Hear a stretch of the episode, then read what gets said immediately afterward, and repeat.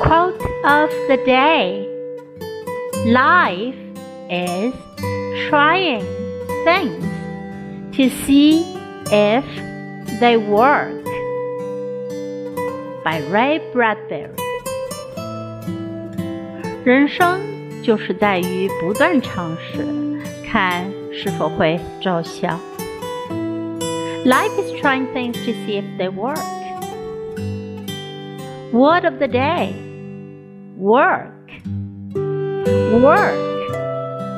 在这里，work 的意思呢，并不是工作，而是指奏效，会产生预期的结果或作用，会有作用。Work.